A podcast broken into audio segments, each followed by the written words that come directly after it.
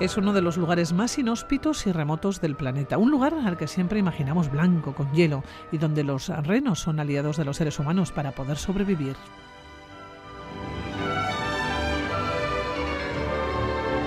Así conocemos o nos acercamos a los nenets. Viven en Siberia, son pastores nómadas. Muchos de ellos siguen conservando sus tradiciones ancestrales. Ningún pueblo del Ártico que se conozca hoy en día ha persistido durante tanto tiempo desafiando y adaptándose a temperaturas que van de los 50 grados bajo cero en invierno hasta los 35 grados en verano.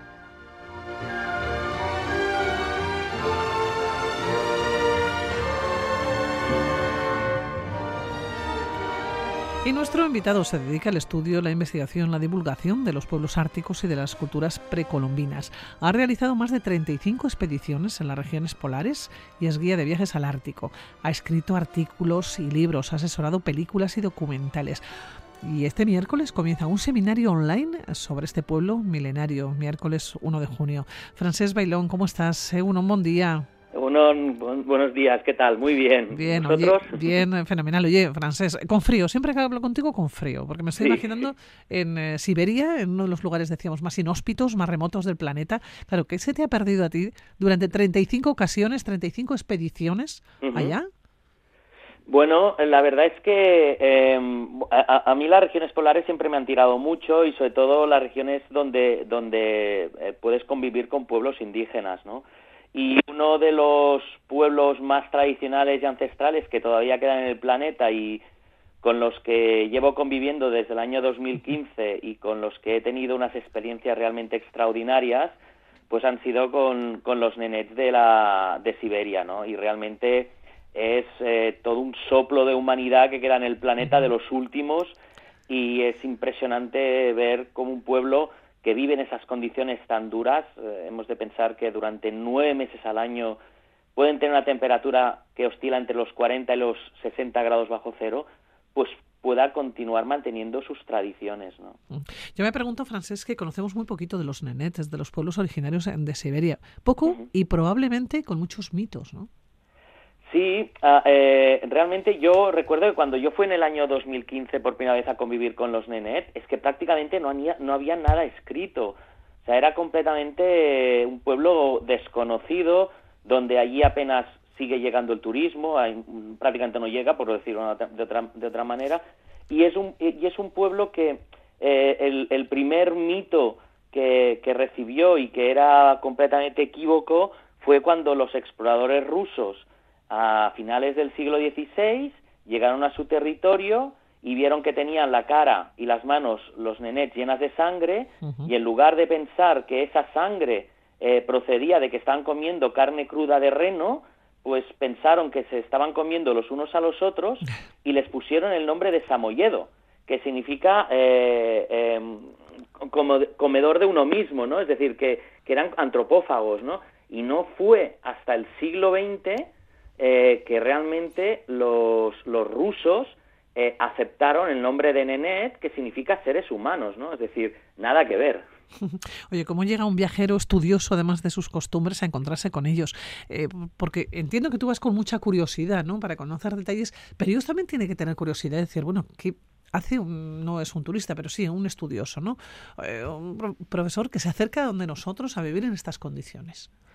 Sí, la verdad, sinceramente, eh, las veces que he estado, porque he estado en invierno, en primavera y también en verano, eh, con diferentes familias, eh, claro, una, uno de los aspectos que, que, te pueden inquietar más es cómo te reciben, sabiendo que en cierta manera tú estás allí, eres un intruso y en algunos casos eh, he, ido a hacer eh, un trabajo de campo, eh, por ejemplo, pues alguna vez en, primavera o otras veces en, verano. Y, claro, siempre es aquello de um, cómo me van a recibir, qué van a pensar, van a colaborar. Y realmente mm, ha sido siempre, los primeros días siempre son un poco difíciles, ¿no? Porque te has de conocer mutuamente, un poco interrelacionarte con ellos pero, pero realmente la recepción siempre ha sido buenísima, ¿no? Y recuerdo, por ejemplo, una de las últimas veces que estuve conviviendo con ellos en verano, que fui a hacer un trabajo de campo con la Universidad de Salamanca. Y, recuerdo que, por ejemplo, eh, de las pocas publicaciones que había, pues les enseñé eh, un, bueno, eh, un árbol genealógico, ¿no? De, de, los linajes y parentescos, pues que un anterior antropólogo ruso había hecho. Y entonces ellos me pidieron que les hiciera lo mismo. Y me pasé casi todo un día haciendo eh, todos los linajes parentescos, o sea, todo lo que es el árbol de la vida de, esa familia, ¿no? Y después se lo di como regalo y estaban súper, súper contentos porque, claro, era la primera vez que veían algo parecido, ¿no? Y también, eh, si te debo decir una cosa, Pilar, me fascinó la memoria que tenían eh, sabían cuántos eh, los hijos que tenían otros familiares, cuando se habían casado, eh, cuántos habían muerto. Y hemos de tener en cuenta que es un pueblo que son nómadas y que las familias a veces tardan años en volverse a encontrar.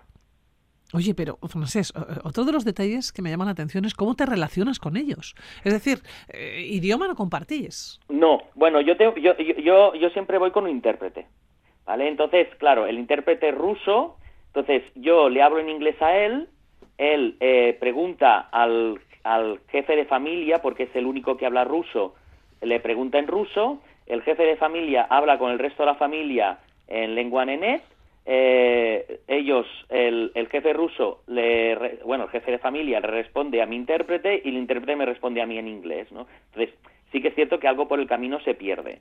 Pero también es cierto que muchas cosas también las aprendes y las sabes a través de la observación y de la participación. Y sinceramente problemas de comunicación no he tenido, incluso en, el 2019 eh, me quedé solo, bueno, iba con, con, con, Olivia Rivero, que es, que es prehistoriadora, y estábamos haciendo ahí trabajo de campo y nos quedamos una semana solos con ellos y realmente eh, la comunicación fue muy fluida, aunque ellos hablaban de Netsia y nosotros no. Oye, por cierto, eh, Francés, ¿cómo viven? ¿Y cómo vives cuando llegas tú allá? Bueno, ellos viven en lo que se conoce como chum o mía, que son tiendas de piel, de reno, y viven en medio de la tundra. Entonces, ellos van haciendo una ruta nómada eh, de, eh, migratoria de unos mil kilómetros anuales, y entonces eh, es un pueblo que prácticamente no tiene contacto con el exterior. Solo cuando es el Festival del Día del Pastor, que se celebra el último sábado de marzo y el primer sábado de abril.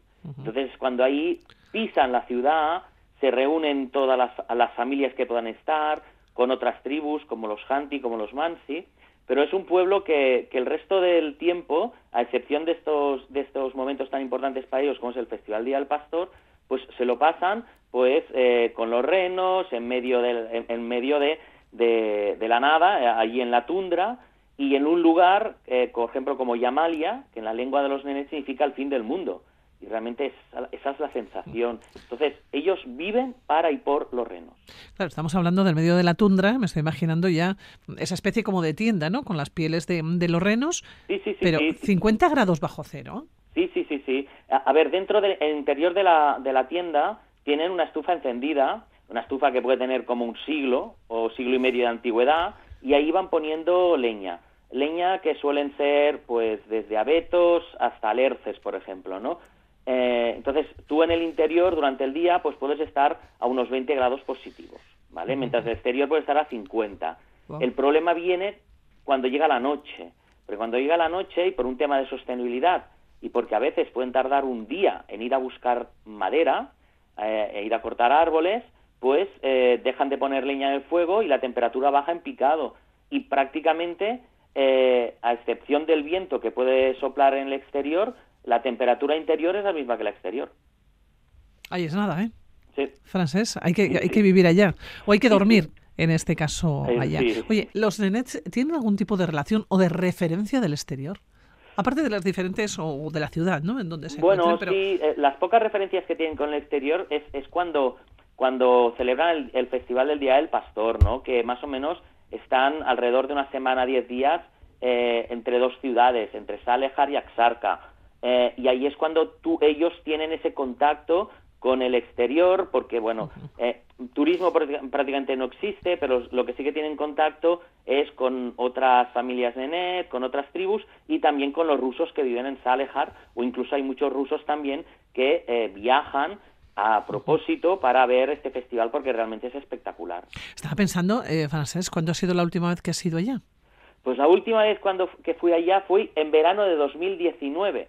Te pregunto si eh, llegó la pandemia, ¿no? Sí, el 16 de marzo eh, eh, Rusia cerró fronteras por la pandemia, el 16 de marzo de 2020, y yo de hecho tenía que regresar ahora en marzo y no pude hacerlo porque con el, el, tema de la guerra de, de Ucrania, pues el espacio aéreo ruso pues fue, eh, se, cerró a todo lo que eran las compañías europeas, con lo cual fue imposible eh, poder ir, porque nos cancelaron los vuelos y no, y no se pudo ir a, a, Siberia. Y de momento sin vuelo y sin fecha.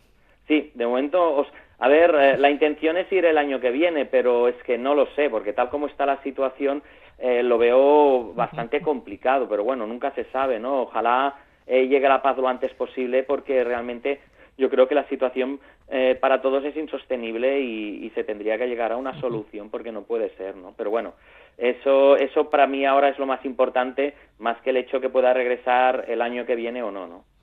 Hablamos de los pueblos eh, del Ártico y este mismo miércoles, el 1 de junio, vas a realizar un seminario online de cinco sesiones en el que vas a hablar de los eh, nenets, ¿no? Nos vas a hablar, bueno, pues de todas las costumbres, de la relación eh, que tienen con los renos, ¿no? Los renos y, los seres humanos, en este caso los nenets, hacen yo creo que, una conjunción perfecta para poder sobrevivir.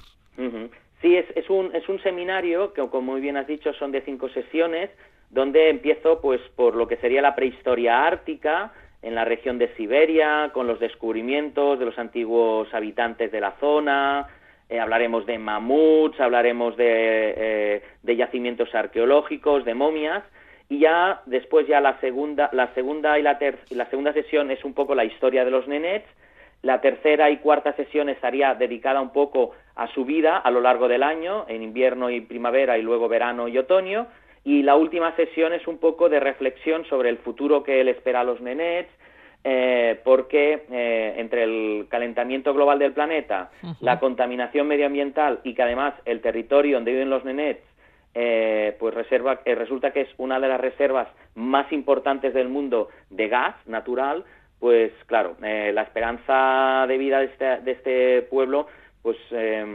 sinceramente es bastante preocupante, ¿no? Entonces, e, estas cinco sesiones pues se irán con información mía de, mi trabajo de campo realizado a lo largo de todos estos años y además como eh, por sugerencia de algunos alumnos también que se han apuntado al curso eh, voy a hacer, aunque solo sea momentos puntuales, un cierto comparativo, aunque a mí las comparaciones no me gustan porque siempre son odiosas, pero pueden ayudar a, entenderme, a entenderlo mejor con los Sami, porque los Sami eh, son también un pueblo pastor nómada, ¿vale? Son más sedentarios que los nenets, pero claro, eh, la evolución de los Sami ha sido completamente diferente a los nenets y, obviamente la situación en la que están ahora los Sami no tiene nada que ver con los nenets. Los Sami han conseguido cierta autonomía, independencia, han podido mantener sus, sus tradiciones, y aunque tienen ciertos problemas, no son ni mucho menos los problemas que tienen los nenets, ¿no?